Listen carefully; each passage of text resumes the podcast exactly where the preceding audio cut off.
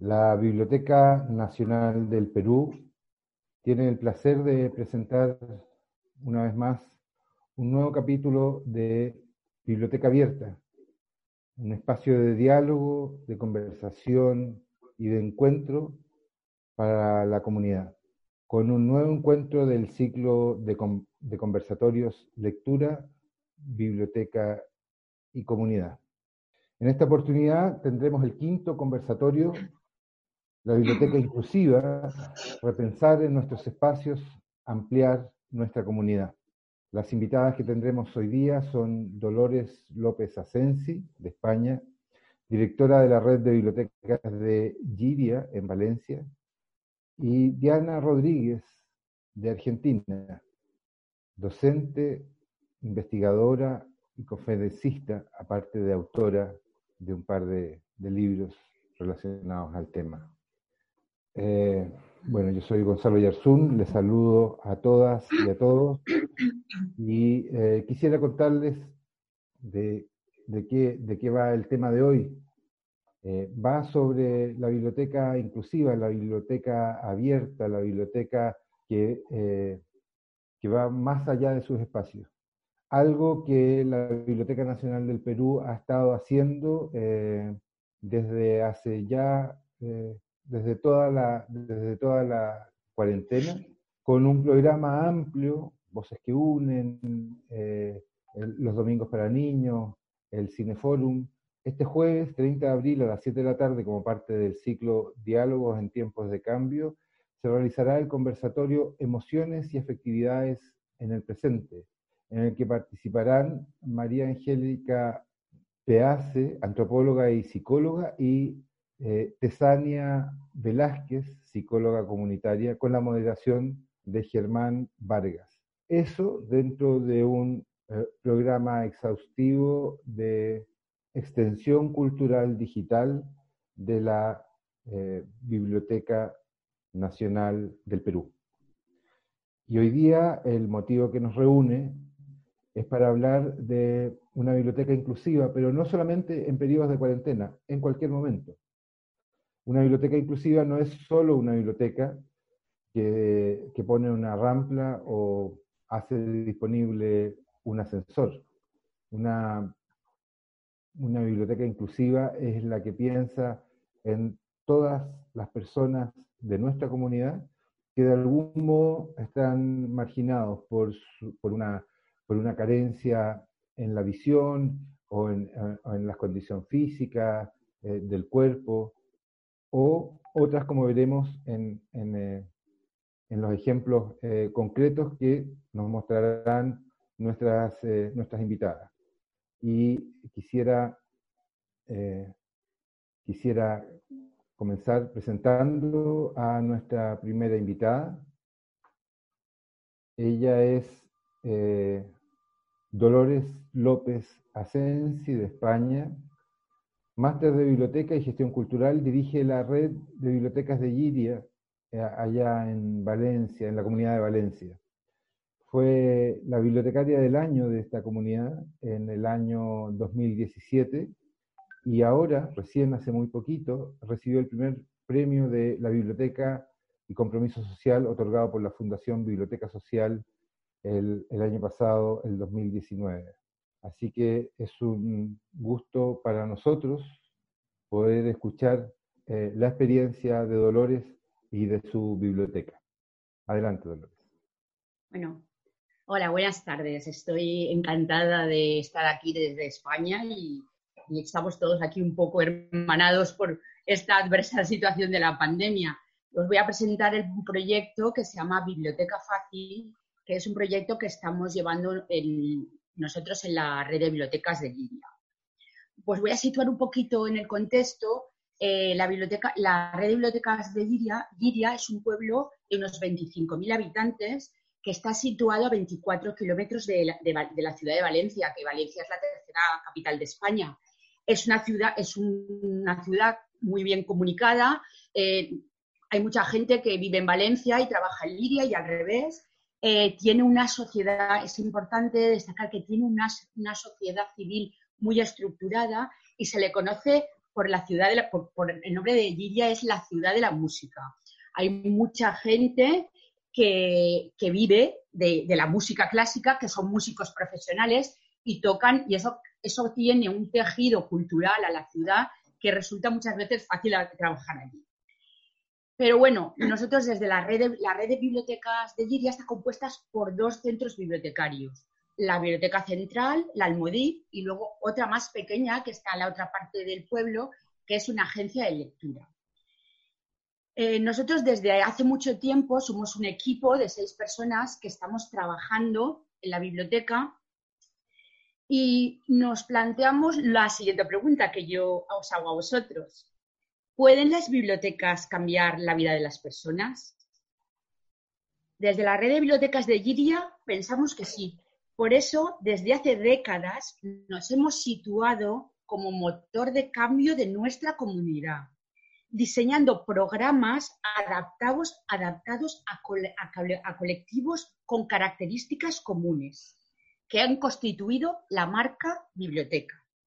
Pensamos que la biblioteca pública es una de las instituciones más democráticas que existen, ya que garantiza de forma universal el acceso a la información por la gratuidad de sus servicios para todos los perfiles de usuarios, es una herramienta blanca y niveladora de transformación de las comunidades.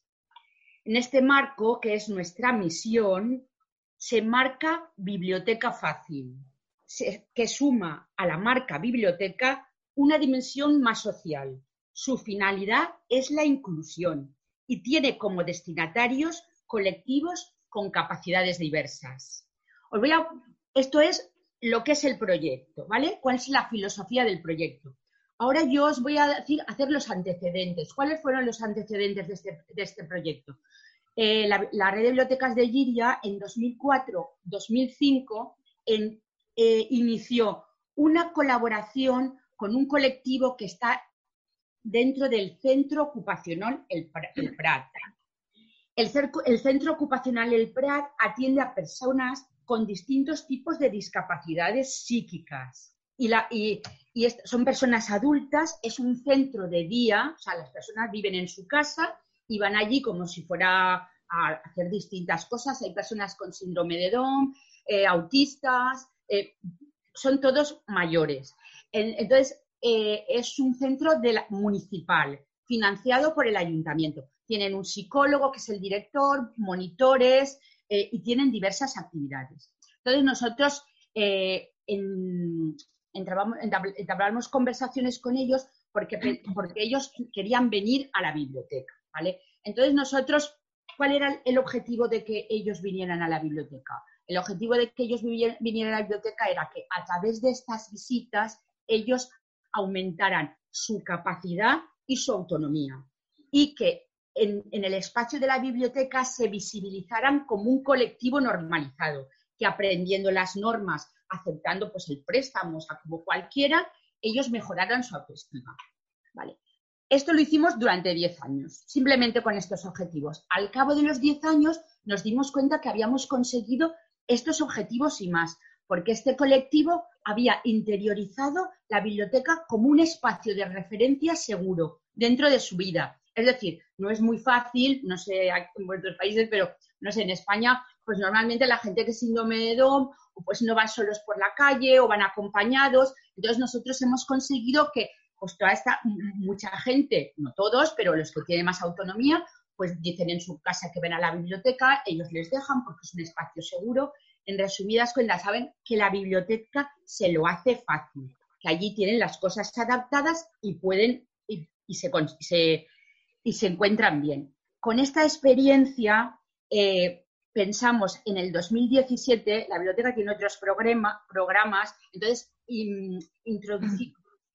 creímos que era el momento de trabajar transversalmente. Entonces nosotros dentro de un programa grande que se llama Biblioteca y Escuela tenemos distintas campañas para eh, distintos niveles educativos. Creamos uno para cuarto de la ESO, cuarto de la ESO es cuarto de educación no, perdón, sí, de educación secundaria obligatoria, que más o menos los chavales tienen sobre entre 12 y 13 años, ¿vale? Entonces diseñamos un programa que se llama Leer es compartir, en los que los chavales de cuarto de la ESO hacían una sesión de fomento lector, dentro de su campaña de fomento lector, con los alumnos del Centro Ocupacional El Prat. Luego contaré de qué iba. Esta experiencia fue muy bien y entonces en el 2018 es cuando ya pusimos en marcha el programa, lo que se entiende por Biblioteca Fácil, que es ampliar las actividades a otros colectivos. Y en este momento estamos trabajando con el Centro Ocupacional El Prat, con la Asociación Pentagrama, que es una asociación sin ánimo de lucro que atiende a enfermos mentales, que también depende del, ayuntamiento, al taller municipal de memoria Alzheimer, que son adultos, o sea, personas ya grandes, mayores, y eh, este año último hemos incorporado a la, una vivienda protegida que se llama PODEM. Eh, una vivienda protegida son como, en este caso, es una casa de campo en la que viven siete chavales, son gente joven, de hasta creo que son 24 años, que tienen mm, discapacidades importantes psíquicas y físicas. Entonces, eh, esta vivienda está financiada por la Generalitat Valenciana y tienen psicólogos, mm, terapeutas, bueno, tienen más de 11 trabajadores que les asisten y viven todo el año. O sea, es, viven en régimen de internado, 365 días. Entonces, estamos trabajando con, esos colectivos. Entonces, vosotros me preguntaréis, bueno, ¿y cómo, cómo esto, cómo lo hacéis y cuáles son los objetivos del proyecto? El proyecto tiene unos objetivos generales que son convertir la lectura en un recurso de inclusión mediante la realización de actividades que luego vamos a ver que permitan disfrutar a través de, la lectura compartida y en voz alta y practicar habilidades sociales como la escucha y el respeto. Dar visibilidad y combatir el aislamiento de algunos colectivos sociales en riesgo de exclusión, normalizando su participación en actividades culturales dirigidas a escolares o familias. Potenciar la memoria y aumentar la autoestima de los participantes con diversidad funcional, facilitando su acceso a la información desde la biblioteca, contribuyendo a su aprendizaje permanente. Estos son los generales. Los, objetivos específicos son utilizar el espacio y los servicios bibliotecarios como herramientas de inclusión social, fomentar el grado de autonomía personal, normalizar la visibilidad de este colectivo en un espacio comunitario, ofrecer a los alumnos una actividad didáctica que los saque de la rutina, disfrutar con la lectura, potenciar la memoria, aprender habilidades sociales, enriquecer su cultura, convertir la lectura en un hábito, participar en actividades culturales, despertar la imaginación y la emoción, fomentar el trabajo en equipo, saber escuchar, adquirir competencias básicas, mejorar la vida de los participantes. También convertir la biblioteca en un espacio de referencia seguro en la vida de los, usuarios de estos colectivos, normalizar la participación de estos colectivos en unas campañas de fomento de lector para escolares, dar a los escolares la posibilidad de interactuar con personas con capacidades diversas, propiciar el respeto mutuo, fomentar lazos de amistad entre todos y en, resumidas cuentas, mejorar la calidad de vida de estos colectivos. Las líneas estratégicas con las que alcanzamos estos, estos objetivos son fundamentalmente dos. Garantizar que la biblioteca es un espacio seguro y accesible a estos colectivos. Las personas, o sea, esta gente, eh, los, los usuarios de Biblioteca Fácil tienen que percibir los espacios de la red de bibliotecas de Giria como seguros. La biblioteca es su lugar de referencia para ir. Han logrado la autonomía personal suficiente para, para hacer uso de servicios como el préstamo de materiales, uso de ordenadores, participación en actividades no organizadas exclusivamente para ellos, saben que la biblioteca se lo hace fácil y no se van a sentir en desigualdad con nadie. La segunda línea estratégica es el fomento de la lectura y la música como herramienta de inclusión social. En nuestro caso, la música, porque Giria tiene unas, peculiaridades que ya, ya he explicado. La lectura es una herramienta excelente de socialización, promueve el diálogo intergeneracional. Y entonces ahora lo que voy a hacer es explicar cómo esos objetivos, cómo estas líneas estratégicas que, que, que, estamos trabajando, cómo en realidad en la práctica, cómo lo hacemos, qué acciones son las que estamos llevando a cabo. La verdad es que las acciones que estamos llevando a cabo no son las mismas para todos los colectivos. Las acciones están personalizadas porque cada uno tiene unas necesidades. Por ejemplo, con el Centro Ocupacional El Prat, dos veces por semana vienen a la biblioteca y están toda la mañana, casi toda la mañana. Entonces vienen con sus monitores, vienen en dos grupos según el grado de autonomía personal. Ellos hacen una mañana completa, vienen en autobús al pueblo porque ellos están fuera eh, les dan dinero, ellos van a almorzar a un bar, al que quieren, eligen, y luego ellos solos vienen, el grupo que tiene más autonomía viene a la biblioteca. Y allí ya, pues, cogen libros, están leyendo periódicos, hacen lo que tengan que hacer y están allí, se portan súper bien y están allí dos veces por semana. El segundo grupo, que tiene menos autonomía, vienen con sus monitores y hacen también otras cosas más limitadas. Eh, los del Centro de Ocupacional PRAC también participan como colaboradores de la biblioteca a lo largo del año porque ellos tienen talleres de, por ejemplo, de carpetas. Nosotros si tenemos que hacer regalos para otros proyectos que hacemos, por ejemplo, tenemos una actividad que se llama Conversation Groups, que son con voluntarios extranjeros, siempre les hacemos un regalo. Bueno, pues ellos son los que lo hacen, les pagamos, o sea, son colaboradores de la biblioteca. Eh, el Centro Ocupacional Prat está incluida en la campaña esta de leer es compartir, con parte de la ESO, y tienen su propio club de lectura fácil. Ahora explicaremos, para luego iré a los clubes de lectura fácil. La Asociación Pentagrama están incluidos en, la campaña de fomento lector con escolares y tienen su propio club de lectura. Igual los de la vivienda protegida Podem. Eh, en cambio, el taller de memoria Alzheimer solo tienen su club de lectura, porque para ellos las otras actividades no son posibles. Voy a detenerme en los clubes de lectura. ¿Qué son los clubes de lectura fácil? Bueno, todos sabéis lo que es un club de lectura. Un club de lectura es un, es un grupo de gente que lee al mismo tiempo un mismo libro y luego se reúnen para comentar. Es una actividad clásica de bibliotecas. ¿Por qué en este caso el club de lectura es fácil? Porque utilizamos el, método de lectura fácil.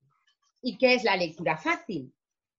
Pues la lectura fácil es un método por el cual se adaptan textos, libros, textos administrativos, páginas web, cualquier texto que tenga con, el formato que sea, o digital o impreso, que tenga contenido se, adapta siguiendo unas normas de la IFLA y de, Europe Inclusion.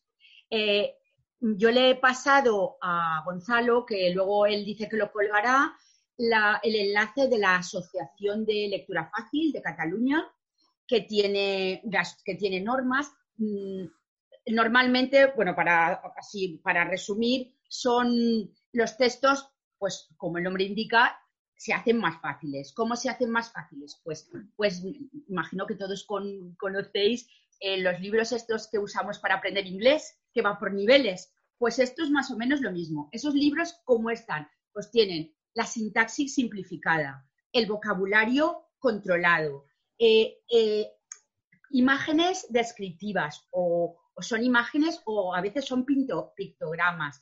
Y luego, pues eso, también muchas veces el contenido está más simplificado para que la gente que tenga algún tipo, algún tipo de, discapacidad pueda entenderlo y le sea fácil.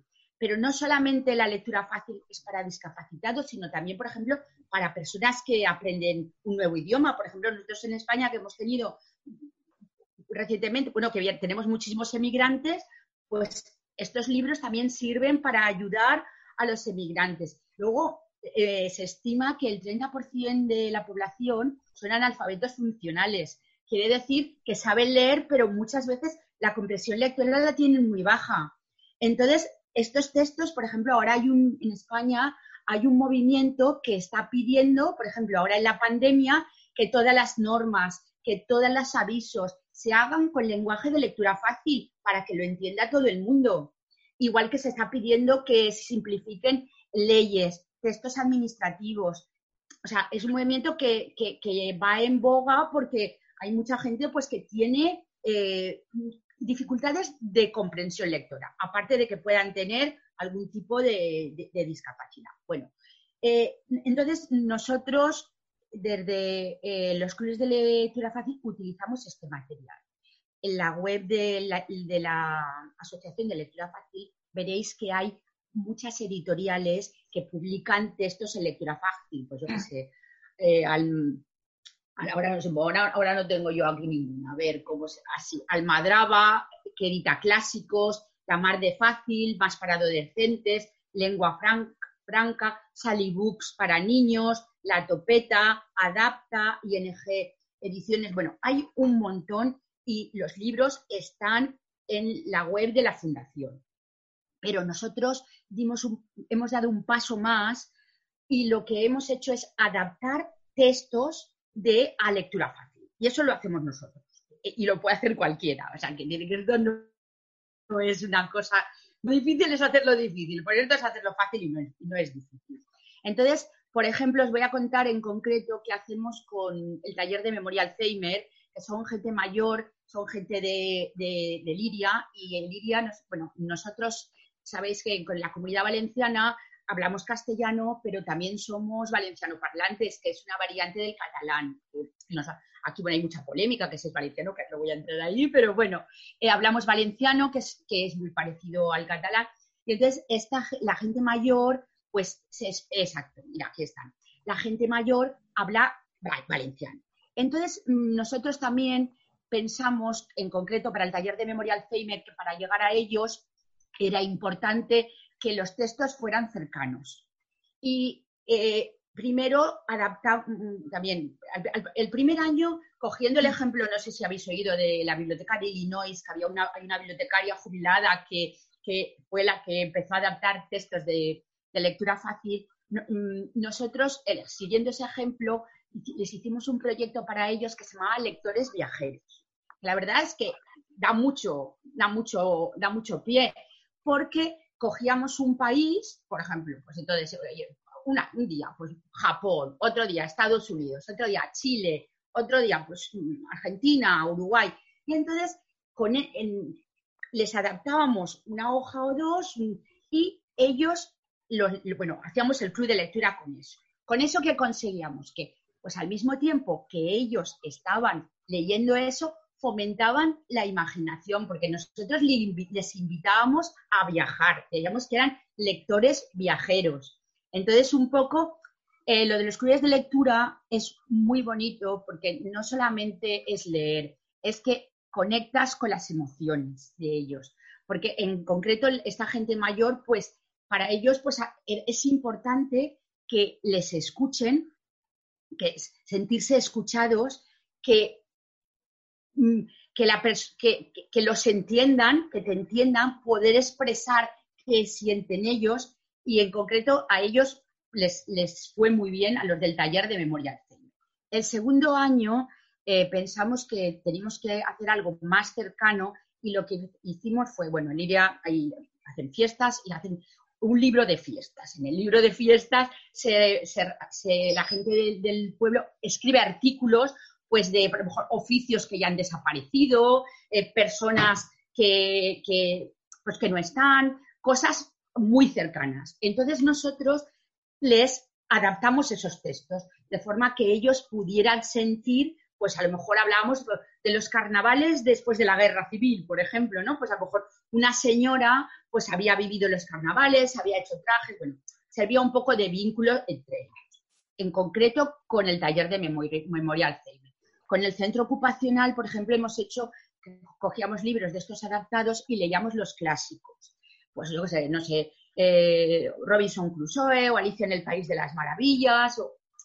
Entonces, yo lo que quiero que entendáis es que el texto es una excusa para que ellos puedan expresarse y para que ellos puedan expresar las emociones y también fomentar el respeto, que se respeten unos a otros. La verdad es que es una experiencia estupenda. Con la, la vivienda, la, vivienda protegida Podem, bueno, pues allí, allí ya es una cosa increíble, porque son siete personas, muchos tienen muchos problemas, eh, y, y, entonces en ese momento encuentran un momento para, como un poco de terapia a través de la lectura. ¿eh? Salen temas muy sugerentes, pues, pues se habla pues a lo mejor pues del poder, de, bueno, temas universales, muy, bien. Entonces los, los clubes de lectura fácil funcionan así, funcionan dos veces al mes, ellos vienen a la biblioteca o vamos nosotros, en el caso de, del centro de los mayores, vamos nosotros al hogar del jubilado, que claro, tienen dificultades de moverse, ¿vale? Bueno, esto es el club de lectura. Luego, otra experiencia que les hacemos es lo de leer, leer es compartir.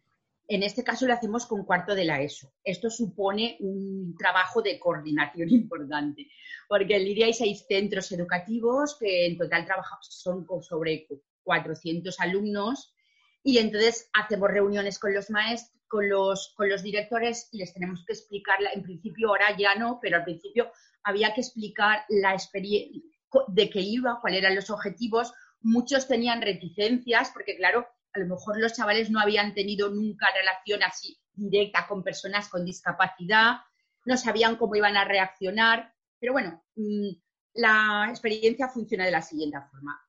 Van dos monitoras a la biblioteca y separan primero la gente con discapacidad, aprenden una canción, esta canción, porque una de las monitoras es profesora de música y es cantante lírica, y entonces es una, es, eh, ha compuesto una canción que se llama la, Biblioteca Respetaré, que con términos bibliotecarios, que es con un estribillo que sale en términos bibliotecarios de tejuelo, préstamo, eh, lectura, biblioteca, un poco también para que estén en contexto, se la enseña a, las personas con discapacidades diversas y, por otra parte los alumnos, por decirlo de alguna forma, de cuarto de la ESO, están haciendo una lectura en voz alta de un texto. Luego va al revés. Los otros aprenden la canción y los otros leen una lectura adaptada. Al final se juntan y al principio cantan la canción. La canción lleva como un baile ¿eh? que percuten.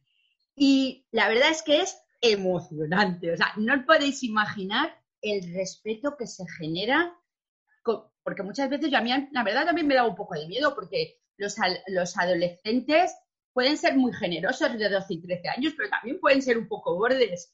Y, y yo no sabía cómo iban a reaccionar. Bueno, pues reaccionan súper bien, con un respeto increíble, que luego se ven por la calle y se saludan con, con, con los del centro ocupacional o los de Podem, o sea, se crean ahí unos lazos de amistad importantes. Luego ellos unos a otros se leen, se, leen los textos y al final se canta otra canción y es una experiencia estupenda. Los, los directores de los colegios nos han dicho que están encantados, que los padres les han dicho que para los chavales es importante eh, tratar de forma normalizada con gente con discapacidad, porque luego pues ven por la calle y, y, está, los ven como gente normal. O sea, quiere decir que es una experiencia buena.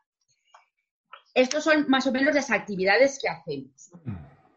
Los agentes con los que colaboramos, eh, esta, la biblioteca se puso en contacto desde el principio con la concejala. La concejala es la responsable política del ayuntamiento de servicios sociales y políticas inclusivas. Trabajamos con, con servicios sociales porque todos estos colectivos están enmarcados en servicios sociales.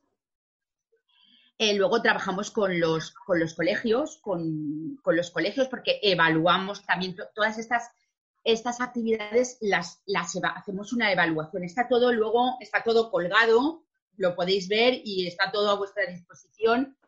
Y bueno, y con las monitoras, nosotros, la biblioteca, la biblioteca gestiona el proyecto, eh, lleva toda la coordinación, pero no hacemos las, o sea, por ejemplo, el club de lectura lo hace una persona que tenemos contratada, los clubes de lectura. también leer, leer, compartir, lo tenemos externalizado, lo hace esta persona que es especialista en música. Y, los clubes de lectura eh, fácil lo hace una persona que, está especializada en comunicación no violenta. Eh, bueno, estas son las acciones que hacemos. el proyecto ha funcionado funciona muy bien. Fue, le dieron el primer premio, eh, lo, como ha dicho Gonzalo, en 2019 la Fundación Biblioteca Social. La Fundación Biblioteca Social voy a aprovechar para hacer un poco de publicidad porque es una institución estupenda. Nosotros estamos súper agradecidos. Es una institución, es una institución em, que está en Barcelona, sin ánimo de lucro. fundado, la fundadora es una bibliotecaria de la LOS jubilada que puso su dinero generosamente. Y entonces mm, también os he puesto en el enlace, tenéis la web de la fundación, hace un premio anual que en 2019 nos lo dieron a nosotros, pero mm, lo que se dedica es un poco a incentivar las bibliotecas que están trabajando pues con jóvenes mm, marginales, gente que está en hospitales, gente con realmente problemas. Por eso se llama Fundación Biblioteca Social.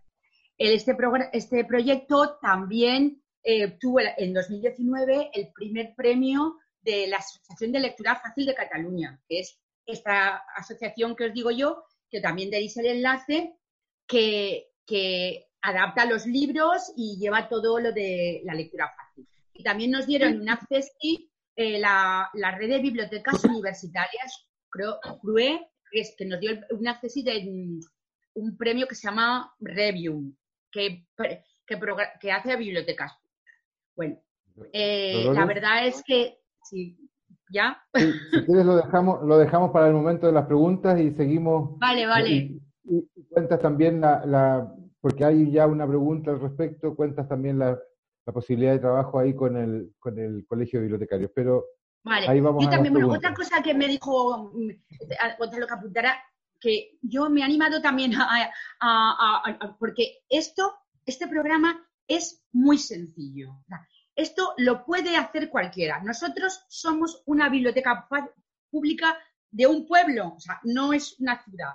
Yo, yo, soy una bibliotecaria de un pueblo. O sea, quiero decir que no, el, el, el, el programa, lo importante sería que se pudiera replicar. En todos los sitios hay colectivos con discapacidades. Eh, se puede hacer clubs de lectura fácil. Todo esto se puede aprender. Yo hablé con Gonzalo y el, mm, yo, pertenezco, yo estoy en la junta del Colegio Oficial de Bibliotecarios y Documentalistas de la Comunidad Valenciana. Nosotros tenemos una línea de formación online donde hacemos cursos personalizados a medida.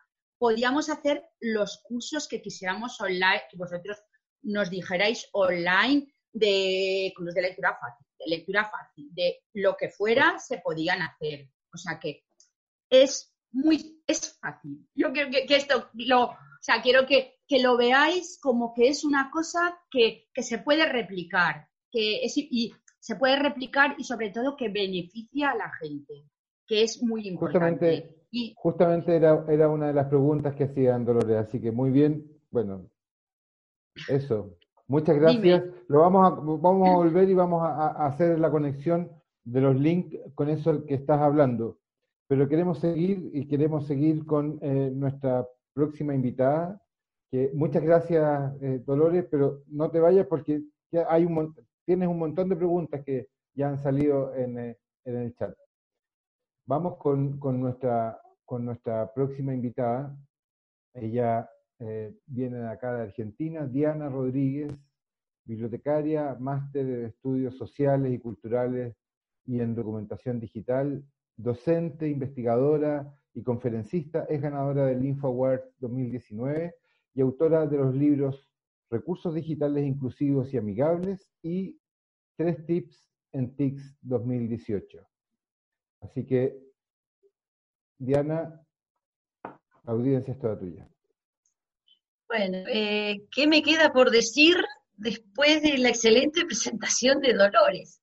Eh, lo único que podría eh, acotar sería una vuelta más de tuerca cómo se puede aplicar todo lo que hizo Dolores en, estos eh, en este contexto de pandemia en que no nos podemos juntar.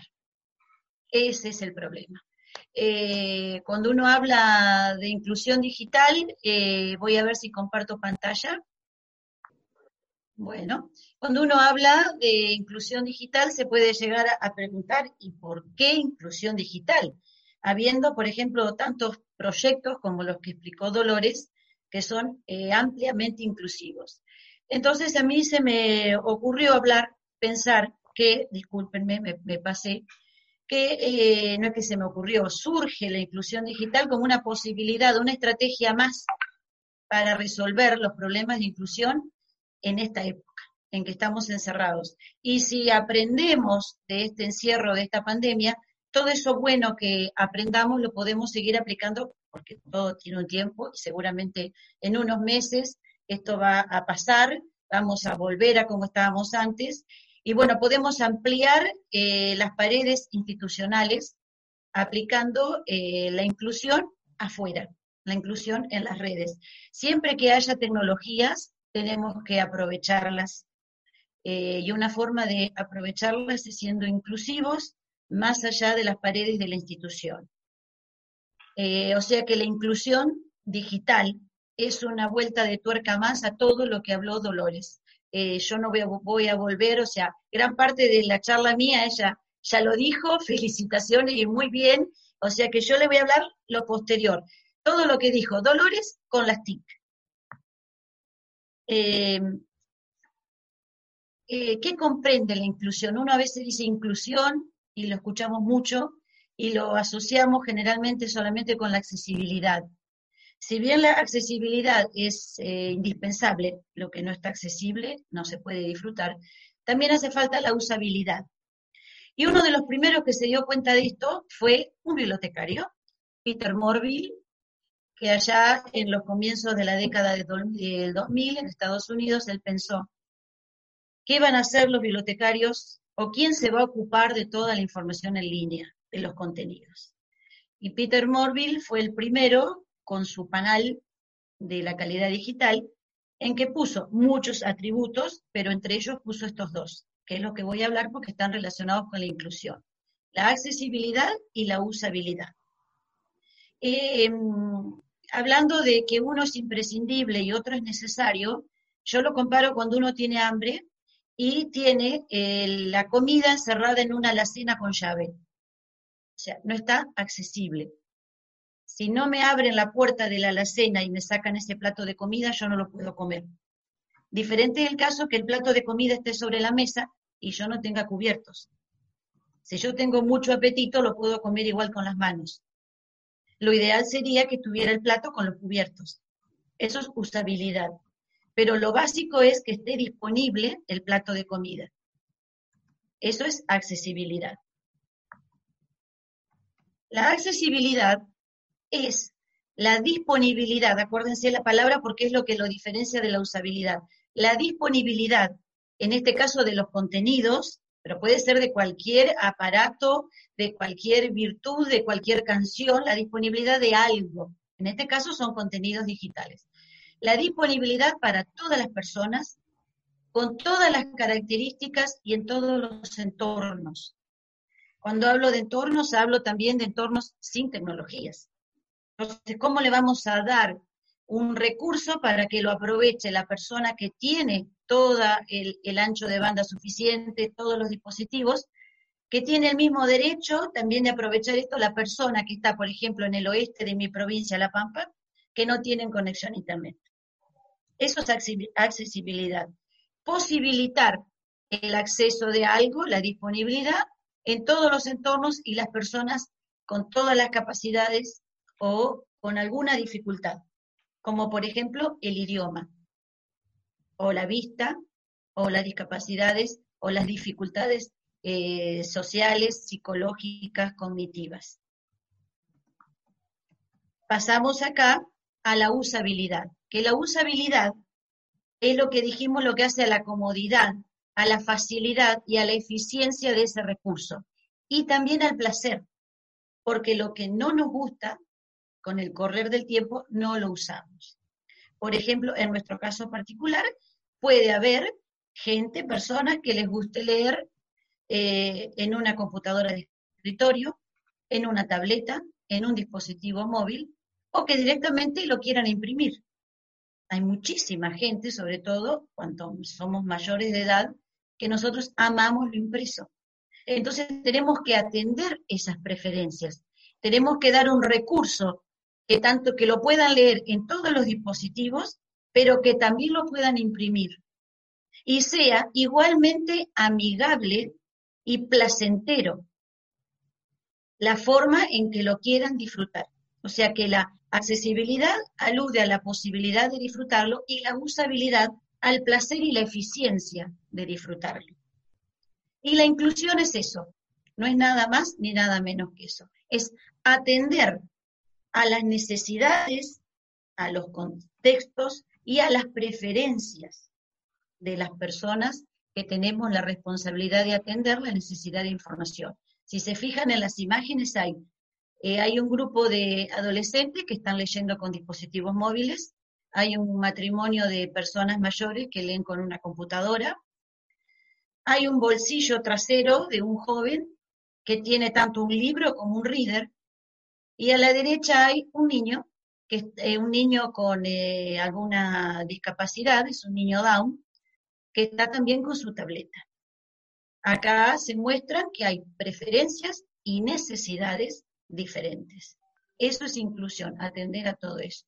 Ustedes me dirán cómo hacemos, porque es un espectro grandísimo, donde tanto juegan las capacidades y las dificultades que habló Dolores, las cognitivas, las psicoafectivas, las de la vista, las motrices y los gustos de cada uno. Yo no le puedo dar a un adolescente un PDF para que lo lea en una computadora cuando muchísimos ni siquiera ya tienen computadoras de escritorio. Ni le puedo dar a una persona de la tercera edad enviar un libro por una red social, por ejemplo, que no utiliza porque ellos utilizan Facebook, si lo utilizan y prefieren el mail y prefieren la computadora de escritorio o bien el formato papel. Todo eso es inclusión. Para atender todo ese cúmulo de preferencias y de necesidades, hay tres disciplinas básicas que yo voy a resumir. Una de ellas es la lectura fácil, que dijo Dolores, la otra es el diseño universal y la tercera es la creada e imaginada, porque, porque después fue perfeccionada por el bibliotecario Peter Morley, la experiencia de usuario. Que ya como el nombre lo indica, experiencia de usuario, está evidentemente relacionada con su profesión original, era bibliotecario. Voy a presentar algunas pocas buenas prácticas, porque sé que el tiempo es tirano, que eh, tratan de abarcar la mayoría de las necesidades posibles. Ustedes van a ver que yo las voy a presentar separadas por accesibilidad y por usabilidad, aunque eh, cuando uno elabora un recurso o lo difunde estén todas imbricadas, pero para poderlas comprender mejor las voy a separar. Con este icono, el de accesibilidad, voy a poner las que van de derecho, las que se refieren a la disponibilidad. Identificar el idioma del documento. Esto es, norma por el W3C. El idioma es un metadato que cualquier documento digital que yo eh, voy a brindar, que yo lo elabore, entre los metadatos tiene que estar identificado el idioma. ¿Por qué? Porque hay personas que tienen ceguera, que tienen que pasar el texto a voz, y el software, eh, eh, identificando el metadato del idioma, se puede adaptar en su configuración y se lo lee a esta persona en su idioma natal. Tanto del documento como de la multimedia, por ejemplo, eh, si es un ebook que tiene sonido, eh, una canción cantada en otro idioma, también conviene identificar. Ustedes han visto en la web que muchas veces en las bibliotecas, cuando uno comparte un recurso, dice entre paréntesis está en inglés. Eso es una norma. Después los formatos estándares, por supuesto, también es otra norma obligatoria por el cual eh, hay que priorizar y hay que utilizar formatos estándares que pueden todas las personas eh, en sus dispositivos con cualquier software sistema operativo pueden eh, disfrutar esos contenidos. Entre los formatos estándares, por ejemplo, está el PDF, está el EPUB, está para las imágenes el JPG, el PNG, el MP3 para el sonido, MP4 para los videos. Son formatos estándares. La fuente sin serifa. Esto está en discusión porque eh, los monitores todavía, eh, o sea, se están modificando para que eso pueda dejar de ser. Pero hoy por hoy, hoy por hoy, 2020, es necesario utilizar las fuentes sin serifa que son las de palo seco para lo digital. El, la, serifa es esa vueltita, ese, eh, como ese dientito o ese adorno que tienen algunas eh, fuentes, en la cual en, los, en, las pantallas de hoy, que están actualmente, conducen a una eh, falta de identificación o es confuso, algunas fuentes son confusas y no se diferencia una letra de otra de una palabra, por el, por el carácter, digamos, gráfico. La fuente sin serifa, todas menos Arial. ¿Qué pasa con Arial? Que todo el mundo usa Arial y nos gusta. Las fuentes sin serifa son Arial, New Roman, Helvética, Calibri. Pero Arial, específicamente Arial, si ustedes se fijan, es eh, inconveniente y es inaccesible para algunas dificultades cognitivas como la dislexia o bien visuales como el astigmatismo. Porque si ustedes recuerdan, la L minúscula es el mismo carácter que la I mayúscula. Entonces, si tenemos astigmatismo o bien una persona con dislexia, esas fuentes pueden llegar a confundirse. Por lo tanto, utilicemos otra fuente sin. Hay un montón, o sea, cada procesador de texto o cuando ustedes hacen una presentación, les ofrece. ojo, si ustedes van a imprimir el documento, pueden usar la fuente que quieran, pero si lo van a hacer digital, tengan en cuenta esto. Otro eh, atributo obligatorio, esto es obligatorio, es el texto alternativo. ¿Qué es el texto alternativo?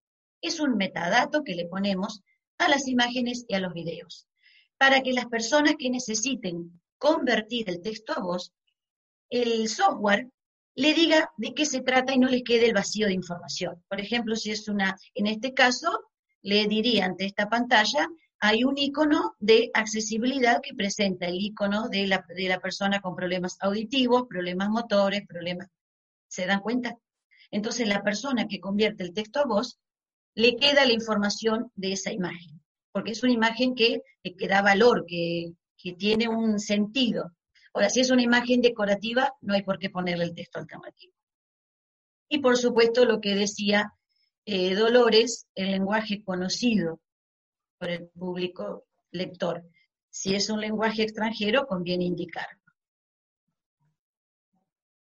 Y ahora estamos con la lectura fácil, también en lo digital. La redacción simple. Como dijo Dolores, eh, la redacción eh, de tipo canónico, sujeto, verbo, predicado. Evitar el sujeto tácito, tácito, porque hay personas que no lo captan. Eh, fragmentar en párrafos pequeños. Eso tanto para los problemas visuales como los problemas cognitivos. Evitar las columnas, la columna viene del impreso. Fíjense que a uno le resulta eh, incómodo leer de arriba, abajo, derecha, izquierda, especialmente si hay problemas cervicales a cierta edad. En lo digital resulta todavía más complicado. Evitar, por favor, las columnas y los iconos y los pictogramas en los casos en que se lo requiere, especialmente que haya personas con inconvenientes cognitivos. ¿Por qué? Porque el pictograma, ustedes saben, transmiten un mensaje sin necesidad que haya que leerlo. No obstante, se recomienda usar el pictograma y debajo la inscripción. Y voy a hablar de los formularios web, que eh, ahora que se usa tanto el dispositivo móvil, eh, con las pantallas táctiles, eh, suelen tener problemas cuando los campos son muy angostos, están muy juntos, con las personas que tienen problemas visuales o bien motrices ya temblores en los dedos, o bien simplemente manos más grandes que el resto. Eso hay que tenerlo en cuenta si la biblioteca tiene eh, una aplicación móvil para eh, los formularios, por ejemplo, para loguearse o para buscar información. Vamos al otro, el otro tema de discusión es la alineación izquierda. La alineación justificada viene de la época de la imprenta, de los tipos móviles allá lejos, cuando era necesario ahorrar espacio físico en un papel. Pero la alineación eh, justificada supone un trabajo cognitivo adicional. Así que si hay, eh, se propone la alineación izquierda para que no presente más trabajo intelectual a todas las personas, a todos nos favorece la alineación izquierda. El contraste texto-fondo, muy importante para las personas con eh, problemas visuales, pero este aquí que también vamos a hablar de las personas con dificultades psiquiátricas o psicológicas. Los fondos tienen que ser opacos, porque esos fondos brillantes, eh, con mucho reflejo, eh, pueden resultar, ah, pueden ser percibidos como invasivos y causar incomodidad, como así también los sonidos y videos que se reproducen automáticamente sin que uno ponga que lo quiere reproducir. Eso en las personas con problemas, con convulsiones o con algún problema psiquiátrico, pueden llegar a traer alguna cierta incomodidad. Así que el fondo opaco y la multimedia que se reproduzca a voluntad. Y algo muy importante, el último paso que les voy a pedir que se acuerden, porque esto es importantísimo y es una norma del diseño universal brindar en formatos y soportes alternativos para que lo puedan eh, disfrutar las personas con diferentes capacidades y en diferentes contextos. Y ahora vienen unas indicaciones que, como cambió el icono, son de usabilidad, o sea, son del confort de la lectura, sobre todo en los dispositivos pequeños. Es muy importante que tengan en cuenta esto porque les va a servir y les va a conseguir, les va a mm, posibilitar que logren un mejor documento en diseño líquido, que es el que se puede leer confortablemente en los, en los celulares. El encabezado lo ponen solo en la primera página. Evitan los pies de página y los números de página. ¿Por qué? Porque cuando este documento lo hacen, por ejemplo, en un procesador de texto y lo pasan a un formato EPUB para que se lea en el celular, todos esos paratextos interrumpen el flujo de la lectura. Entonces, en vez de pie de página ponen una nota al final del capítulo. Y los números de página, salvo que hagan un PDF para imprimir, en el texto líquido para leer en el celular una lectura y disfrutarla, no tienen sentido, porque si el lector agranda la letra, son más cantidad de páginas, y si la achican, son menos cantidad de páginas. Entonces, el número de página en el eh, texto digital no tiene razón de ser. Viene del texto en papel y hace falta guiarse. Incorporar un glosario muy indicado para las personas, para todas las personas, pero especialmente para aquellas personas que hablan otro idioma y están aprendiendo nuestro idioma, y para eh, los problemas de memoria, que les recuerdo. Y el último es netamente usabilidad, pero es comodísimo, la estructura navegable interactiva. ¿Qué significa? Una de las formas de poner una estructura navegable interactiva es el índice interactivo. ¿Qué significa índice interactivo? Es aquel el cual tiene hipervinculado los capítulos con, con, la página correspondiente. Entonces, yo quiero leer de un libro que tiene 20 capítulos el número 3. No tengo que andar pasando tic, tic, tic, tic, sino toco ahí y me voy al capítulo. Y a su vez, cuando finalizó, es muy cómodo tener otro índice interactivo. Si yo quiero releer un capítulo, lo releo. Todas estas indicaciones tenemos que aprenderlas de las editoriales que venden ebooks, que ellos los hacen lo más cómodo posible para que la gente los compre. Nosotros tenemos que imitarlos, hacer un diseño líquido que sea amigable para leer, no solamente para las personas con algún problema, sino para todo el mundo, porque todos disfrutamos una linda lectura, sobre todo ahora que es tan cómodo el dispositivo pequeño, tirado en la cama, viajando en un sillón, que la lectura sea cómoda, que la disfrutemos. Y ahora viene el toque maestro, el toque final. Tenemos nuestro documento en un procesador de texto y habíamos dicho al principio que hay personas que les gusta imprimir. Démosles el gusto. Lo convertimos en un PDF. Acá sí, cuando lo vamos a hacer PDF, le ponemos, si queremos, el número de página, la nota al pie, le ponemos un borde, porque eso va para imprimir.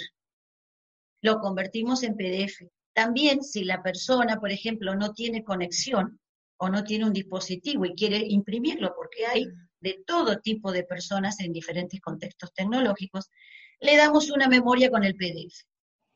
Y la persona va y lo imprime. Ahora, la persona que ama leer en digital es necesario, casi imprescindible para que disfrute la lectura, convertirla en formato EPUB, que es un formato estándar. ¿Qué le va a permitir? No solamente el disfrute, sino que la persona la adapte a sus necesidades. Estos formatos líquidos lo que hacen es separar, no es como el PDF que está todo incrustado. Estos formatos líquidos separan el contenido del documento y a vos te queda el contenido que fluye, ahí como puse la miel, fluye en diferentes pantallas. Entonces yo leo lo mismo en la de la computadora como en, el, en la tableta y en el móvil. Pero no solamente lo leo cómodo, sino que los software lectores de, de EPUB me permiten que yo separe las líneas a mi necesidad, separe las letras, eh, ponga más ancho el párrafo, lo ponga más angosto, cambie el fondo Vieron que hay eh, las aplicaciones que vienen para los celulares que son gratuitas, como la de los readers, te permiten cambiar, decir, bueno, quiero fondo más oscuro, fondo más claro, las letras que resalten. Le puedo cambiar el font si me es incómodo. Lo puedo pasar a sonido si directamente no puedo leer nada.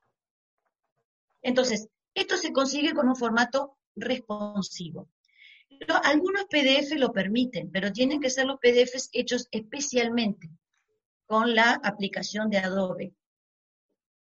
Por eso, si nosotros tenemos eh, pocos medios tecnológicos, digamos, eh, el, Calibre es un excelente conversor, es totalmente gratuito, que lo podemos usar con un procesador de texto gratuito también como el LibreOffice.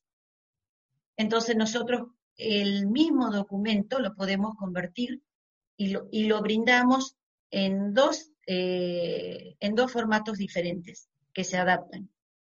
Y si queremos, también podemos hasta imprimirlo, si tenemos los medios, lo damos en PDF para imprimir, lo damos en EPUB para leer en múltiples pantallas, y si queremos lo podemos hasta imprimir o, mandar en una memoria para las personas que no tienen eh, tecnologías ni dispositivos. Y la última pantalla, que me gusta esta imagen porque es muy potente, dice que recordemos que las dificultades están en el entorno. Las dificultades las ponemos nosotros. Y nosotros podemos hacer todo lo posible para que no las tengan. Eso tiene que ver con la accesibilidad y con la usabilidad. Nosotros somos los que tenemos en nuestras manos, eh, los que podemos hacer como hace Dolores, que hacen de la biblioteca un espacio seguro, confiable, amigable. Podemos hacer también que nuestros recursos digitales sean seguros, confiables, amigables. No ponerle más obstáculos y dificultades que las que ellos tienen de nacimiento o la han adquirido por algún accidente, por alguna circunstancia de la vida. Esta imagen, para terminar la, la diapo, me, me parece que viene mucho al caso, en que nuestra función está en no ponerle más dificultades. Bueno, acá los invito a mi blog, que hablo de estos temas y muchos más, todos relacionados con la inclusión digital. Y bueno, acá termina y me quedo abierta a las preguntas que nos quieran hacer junto con Dolores. Bueno, muchísimas gracias, muchísimas gracias por eh, a las dos, a Diana y a Dolores por, eh, por, esta, esta extraordinaria presentación. Hay un montón de preguntas, un montón de preguntas que vamos a tratar de, ir haciéndoselas todas porque... Y la, la, primera pregunta que, surgió y es para Dolores es, en este proyecto en el que están, ¿cómo lo hacen con el confinamiento? ¿Cómo, lo han hecho? Bueno, primero decirle a Diana que me ha interesado muchísimo, enhorabuena por la, porque, claro, ahora con todo este contexto viene muy bien todo lo que, lo que has, lo que, lo que has dicho. Bueno, Respecto al confinamiento, pues mira, os voy a decir, en principio mm, lo veíamos complicado. Las primeras semanas nos dedicamos a pensar, porque claro, mm, todo esto es presencial. pero ahora ya desde hace 15 días, mm, por ejemplo, la asociación Podem y el centro ocupacional se están teniendo reuniones por Zoom, eh, los de Podem por Zoom, porque como están más asistidos, están en una vivienda y tienen monitores que les pueden ayudar, eh, ellos entran por Zoom y, la persona que hace el club de lectura les está haciendo el club de lectura, les está viniendo muy bien porque están muy aislados, están leyendo poesía.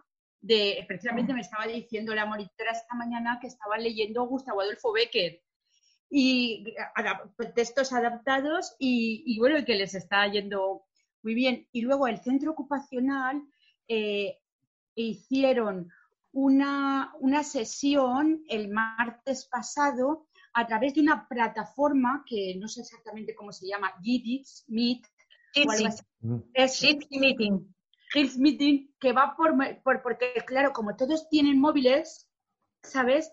Y entonces, que dice que al principio cuando entraron había un poco de confusión porque tenían todos los micrófonos activados y tal, pero bueno, que luego que se han organizado y que ha sido muy, muy emocionante para ellos porque les ha permitido verse, claro, que están cada uno en su casa, les ha permitido verse y, entonces nosotros ya para, nosotros estamos, ya se lo comenté a Gonzalo, estamos sacando una guía virtual con todas las actividades y entonces este mes, la guía de mayo, ya, ya va un club de lectura a la semana para PODEM y un club de lectura a la semana para el centro ocupacional. Con los del taller de memoria Alzheimer de momento no vamos a trabajar porque es más complicado y con los de pentagrama también vamos a coordinarlo. O sea que eso es lo que estamos haciendo en el confinamiento. Pero lo que tú, lo que decía Diana, desde luego es súper interesante, que vamos, que me, he tomado notas y, ya entro en tu blog y lo miro todo. Para, para una pregunta para Diana, eh, este, este contexto que tú proponías de una solución eh, de un mundo digital, ¿cómo, cómo se puede eh, garantizar o, cómo se pueden en realidad superar las brechas digitales y sociales de América Latina, porque a veces es el problema con el que nos enfrentamos en, esta parte de... El de la conexión. La brecha digital y social, la falta de conexión, la falta de Por ejemplo, ellos, eh, eso yo lo vivo a diario porque tengo alumnas en un postítulo de La Pampa, como ya comenté, y en La Pampa el, el oeste tiene una conexión casi pésima. Eh, eran, son alumnas que estaban acostumbradas a viajar sábado por medio a Santa Rosa, donde estoy yo, y ahora están en sus casas. Y bueno, ellas, eh, lo que hacemos nosotros es eh, darles los formatos de estudio, tanto en, en EPUB, digo, se los doy yo para el celular, o en PDF, ellas para imprimir, es lo que les puedo dar, y, por ejemplo, ellas, si yo, eh, que, el, que, el, PDF incluso tiene menor peso, lo pueden imprimir, ellas eh, una vez cada tres, cuatro días van a un centro de conexión, se conectan un ratito y descargan el formato. Y en la ciudad mía lo que se hace es mandarle por un cadete. Eh, ellos mandan su memoria, les cargo el PDF o el, o EPUB y llega a su casa. Así es como nos arreglamos, digamos, para hacer la parte de los documentos eh, digitales, o sea que hay que hacerlos de dos formatos, como dije yo, un formato para lectura digital y el otro PDF para imprimir. Todavía, hasta que no se extiendan las redes, no podemos prescindir de lo impreso. Así, es como, así es como lo estamos solucionando en la versión imprimible. Sí. Una, una pregunta para las, para las dos, se hace en distintos momentos y por distintas razones, pero cómo, cómo hacerlo eh, con, los mayores, con los viejos, con los que eh, no solamente no tienen acceso, sino que además no, ya no accedieron a, las tecnologías. ¿Cómo, ¿Cómo trabajar con eso? ¿Cómo, ¿Qué soluciones ustedes han visto? ¿Trabajar en digital o en presencial? En digital lo, ponen, eh, las preguntas a las dos era a ti en, en, digital, cómo, cómo hacer para trabajar en digital y lo mismo cómo adaptarse la inclusión a adultos mayores para Diana. Pero es, la misma pregunta. Bueno, por ejemplo, no sé si quiere, eh, la experiencia mía, estoy dando unos eh, talleres en una residencia y mientras hay abuelos y abuelas que le van con todo y, les gusta el celular y no, hay otros abuelos y abuelas que no. Entonces, ¿cómo hago yo? Yo estaba eh, enseñándoles a conectarse y bueno, eh, es según sus propias capacidades. Eh, vamos con unas tabletas, también tienen una pizarra digital y hay abuelos y abuelas que no les interesa, entonces tienen libros y hay otros que les interesa, ya son los propios intereses de cada uno. O sea, yo considero que no se les puede exigir a una persona a esa edad eh, que ya tiene toda su vida hecha y tiene sus ideas, tiene sus costumbres, yo no puedo exigirle eh, que se digitalicen de golpe. No le puedo exigir como tampoco puedo exigirle a un adolescente que lea libros, porque yo los considero el libro impreso. No le puedo exigir a un, a un adolescente que lea un libro impreso porque a mí me, me, parece que es el mejor formato cuando me dice, mira, yo leo el mismo libro en el celu. Y bueno, mientras leas, y lo, lo mismo para un adulto mayor. Yo no, a mí se me, discúlpenme, se me parte el corazón de exigirle que esté con una tableta y aprenda cuando su capacidad cognitiva de aprender, él ya no quiere aprender, pues ya se acostumbró al libro y el libro le... Entonces, eh, estamos con unas psicólogas trabajando juntas y mientras yo hago el trabajo de, de las tabletas, de empezar con ir al banco, del home bank y de las cosas sencillas del WhatsApp, las videoconferencias, ella les va dando libros a los otros, que hay que respetarle todo su derecho de no querer usar lo digital, no les puede imponer. Así como está el otro caso, que a los, eh, a los chicos de 10, 11 años se les quiere imponer el libro cuando ellos dicen, yo te leo lo mismo. Y sí, me, me lee lo mismo en un celular. El contenido es igual. Al hilo Creo que, no se puede forzar a nadie. Al hilo Cada uno está en su libertad de elegir. Al hilo de lo que dice Diana, eh, eh, yo, nosotros en la biblioteca ya no lo hemos hecho, pero conozco experiencias en otras bibliotecas públicas españolas, por ejemplo, una biblioteca de, en Villena, del, que está en Alicante, que han hecho talleres, por ejemplo, para enseñar a usar los móviles a personas mayores. Y, por ejemplo, ahora esto les ha servido mucho, porque al estar aislados, pues eso que dice Diana, de que saben, podían ver a sus nietos por videoconferencia, ¿sabes? O sea, quiere decir que eh, es importante, desde las bibliotecas públicas, por ejemplo, también se pueden, se hacen talleres de, para fomentar las habilidades digitales para lo que nosotros llamamos romper la brecha digital, ¿no? Quiere decir que, claro, eh, algo tan sencillo como usar un móvil pues en un momento determinado te salva la vida y, ahora te puede ayudar muchísimo. Entonces, claro, pero lo que dice ella también es verdad, pues hay gente pues que, tienen las, pues no quieren, eso gente mayor, pero mm, yo ahí también te digo una cosa, eh, muchas veces mm, a mí me llamó la atención, yo también en la biblioteca con otro programa eh, mm, tratamos mucho con voluntarios extranjeros, sobre todo ingleses, porque en línea, en línea hay una colonia muy grande de ingleses y, bueno, trabajan con nosotros. Entonces, ¿qué pasa? Que a mí me llamó la atención que los españoles, oye, pues no sabían usar Escape, no sabían no sé qué. Oye, vienen los, los ingleses y todos saben. ¿Por qué? Porque tienen necesidad. Claro, porque tienen necesidad de comunicación con sus, con sus familiares y no, no son más listos que nosotros, los, los, los, ingleses, ¿sabes? O sea, que, que es un poco la necesidad que, que, que Claro. Que, haces la necesidad de sabios, ¿no? Dice el refrán, es así. Oye, y claro, lo que eh, yo me refería es así, por ejemplo, a ver. No, no, aprovecho de hacerle algunas preguntas porque hay muchas preguntas de parte de nuestro de nuestra audiencia. Eh, Fernando eh, nos ha estado Fernando Gabriel nos está haciendo muchas preguntas. Nuestro amigo, aprovecho de saludarlo, Fernando Gabriel Gutiérrez. Gutiérrez. Y, y, preguntarles una, una, de las preguntas, bueno, y muchas felicitaciones también que las pueden ver en el chat abierto, de parte de Rosa, de Ana María, de, Gladys, etc. Eh, Dolores, una pregunta que quedó más o menos expuesta en, en, al final de tu charla y es cómo vincularse con América Latina, que tú algo insinuaste respecto de lo del colegio bibliotecario. Y que ah, bueno, sí. bueno, primero tengo una propuesta, tengo una propuesta de los, los, los, del Club de Lectura Fácil, del Centro Cooperacional, dice que si hay colectivos similares a, ellos, que ellos estarían encantados en conectarse en, Zoom, que les o sea, que, eso también podría ser una propuesta interesante de, que ellos se, organizar un encuentro. Eso por una parte. Y luego el Colegio de Bibliotecarios, nosotros ya te digo, tenemos una, tenemos formación, tenemos una línea de formación online. Y entonces nosotros hacemos lo que mm, se sugiera. O sea, quiere decir que necesitáis eh, un curso de lectura fácil. Pues nosotros nos ponemos en contacto con la Asociación de Lectura Fácil, que también da formación, y os organizamos un, un curso de lectura fácil online a los que podéis inscribir y que se necesite lo que sea, o sea, eso no hay ningún tipo de problema. Eso, la formación nosotros la hacemos. Perfecto, muchas gracias. Buscamos profesores, tenemos profesores, lo, lo haríamos. Y, que también están, me parece que el enlace también, en el documento que te he puesto, también está el enlace a la página del colegio. Perfecto.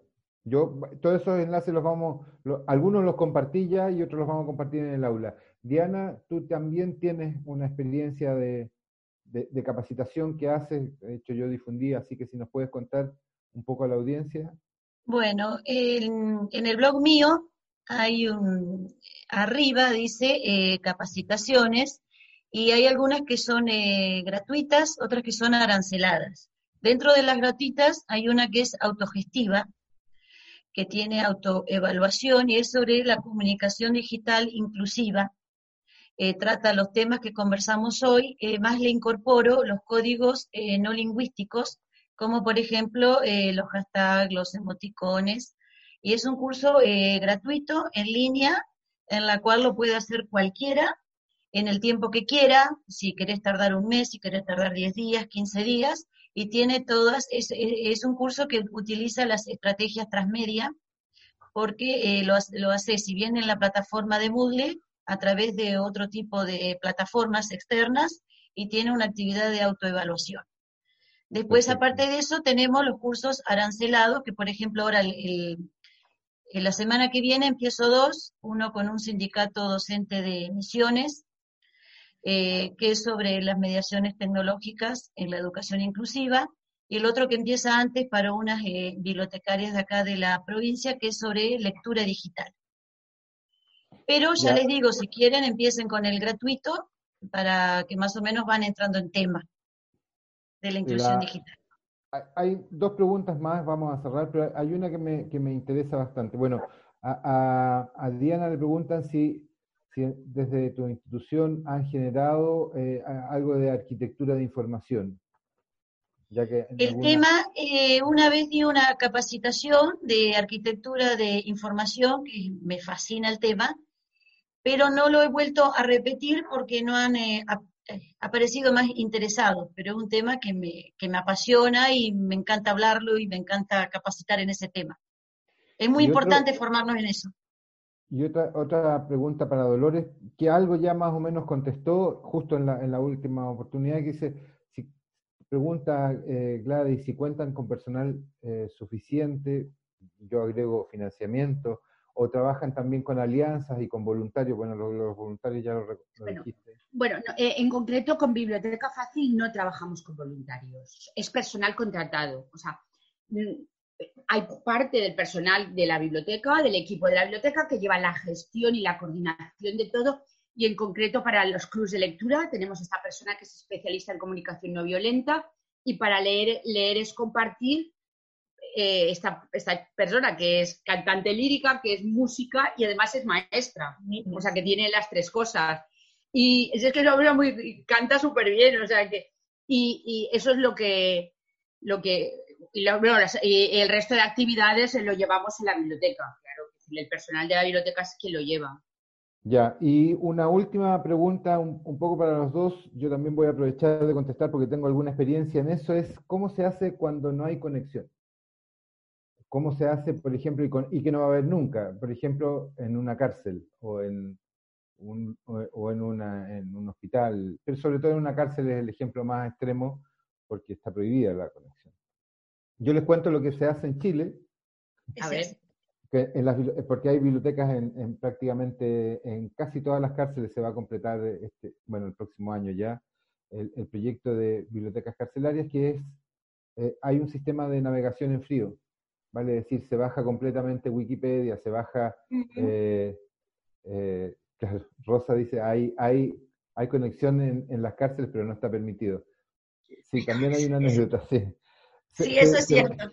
Se baja, se baja completamente Wikipedia, se tienen todas las herramientas de Office, se hacen una simulación de Facebook y de otras herramientas para que los chicos, la, gente pueda eh, aprender a usar un currículum, publicarlo en, Facebook, en LinkedIn, usar eh, eh, Wikipedia, en fin, eso es lo que se hace, lo que se llama navegación en frío.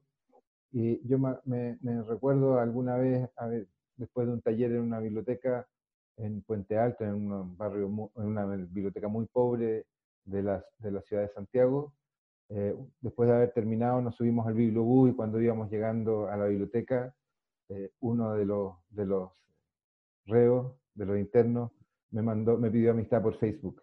Eh, con lo que, claro, queda gráfico que conexión hay, pero lo que no hay, lo que hay que instalar ahí, más que la conexión, son eh, herramientas para salir en libertad.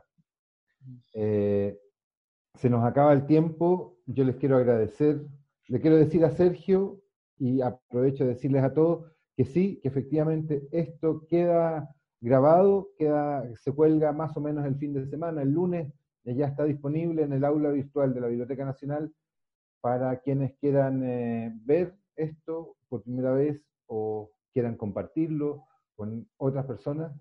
Eh, pueden, eh, puede ser gente de Biblioteca Nacional o puede ser gente de cualquier parte, pueden entrar como invitados y, y, no, hay, no hay ningún inconveniente. Así que yo quiero darle las gracias a Diana, quiero darle las gracias a Dolores. Dolores. Quiero sí comentar que eh, un poco, un poco en, la, en, la, línea de lo que, eh, hacer una, una idea de lo que, ellos, de, lo que ellas dijeron. Dolores abrió diciéndonos, ¿pueden las bibliotecas cambiar la vida de las personas?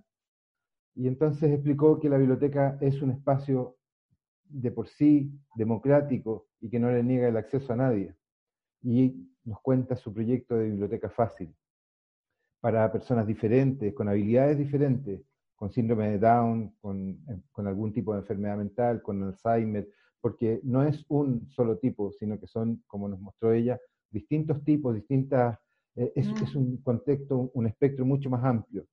Y ahí nos mostraba eh, en el póster que, se veía en pantalla que con, con, este simple proyecto ya se atendían cuatro ODS, cuatro objetivo de desarrollo que los vimos mm. eh, hace, hace una, un par de semanas con, eh, con, el representante de, IFLA. Y nos habló de una lectura inclusiva, pero no de una lectura inclusiva solo para personas con, eh, con habilidades diferentes, sino que incluyendo a todo el resto de la comunidad, dando, dando en ese sentido visibilidad a este colectivo generando habilidades y competencias para mejorar la vida de, ellos, pero también de la, de la comunidad de Giria, garantizando que la biblioteca es un espacio seguro y utilizando, me encantó eso de, hablar de, nosotros en, biblioteca solemos hablar de fomento de la lectura, pero aquí fomento de la lectura y la música como herramientas de mm. inclusión, que enriquece mucho, que, que da un valor agregado, porque leer y escuchar música es también compartir. Eh, y entonces ahí nos contaba que, la lectura era también una posibilidad no solamente de compartir, sino que de viajar. Y nos contaba de este maravilloso club de la memoria, entre muchas otras cosas que nos contó Dolores, emocionando a la audiencia como está expresado en el chat. Y Diana eh, nos llevó a, a, esta realidad de la necesidad de ponerlo digital, que siempre eh, hemos puesto excusas eh, para, abordarlo porque decimos que o que la brecha o que, o que esto o que el otro y de golpe hace un mes y medio o dos meses no nos ha quedado otro camino que lo digital. Y, es por, y eso nos ha permitido resolver eh, donde no se llega. Y hoy día no se llega a ninguna parte sin lo digital. Nos comunicamos. Esta misma charla es por lo digital. Va a quedar, la gente la va a ver grabada en formato digital. Y, nos enseñó dos eh, dos palabras muy, muy bonitas, que era accesibilidad y usabilidad. Entendiendo que la accesibilidad tiene que ver con lo que más cercanamente entendemos, que es eh, poner todos los contenidos, todos los materiales, todos los espacios, todas las lecturas, todo el conocimiento disponible para las personas. Y que la usabilidad tiene que ver eh, con una adecuación a las preferencias de cada o a las capacidades de cada uno. Y, eso es muy importante porque efectivamente, eh, si yo voy a estar obligado a escuchar música solo de una manera o a leer solo de otra, probablemente al tiempo nos terminamos aburriendo. Y con el eh, disfrute. Claro, exactamente. El disfrute. Porque esa es la idea de, un placer eficiente, como dijiste tú. Atender las necesidades y los, eh, los contextos y también las preferencias. Y ahí nos dio una lista larga que no se preocupen si no las anotaron, porque eh, porque Diana nos ha compartido eh, sus dos libros, su, libro donde viene mucha de esta información, que es el Buenas prácticas en accesibilidad, como lo del idioma, lo del formato estándar, fuentes sin serifa, cosas que uno, si no sabe, mm, perfectamente se equivoca. Usar texto alternativo en, en, videos e imágenes, lengua, un, lenguaje conocido, una redacción simple, eh, ojalá fragmentado, que además Dolores también lo usaba, lo usan en su, biblioteca, evitar las columnas, usar iconos, formularios simples, alinear a la izquierda, con mayor contraste, pero con fondos opacos, dependiendo de con quién vamos a, dirigir nuestros materiales, con eh, sonidos y videos a voluntad, con, eh, con, con, eh, formato y soporte alternativo, con encabezado solo en la primera página y ojalá del encabezado con un punto, porque las máquinas que leen si no ven el punto, siguen como, como que fuera un solo texto continuo. Evitar los pies de página y los números en los libros digitales y proveer de estructuras navegables e interactivas. El, eh, el, el EPUB, decía ella, es para leer y el PDF es para imprimir. La lectura debe ser cómoda y accesible, amigable y fluida, de fácil adaptación a las diferentes necesidades. Y cierra ella diciendo, las dificultades están en el entorno. Este es eh, el, fin de este primer periodo del ciclo de conversatorios.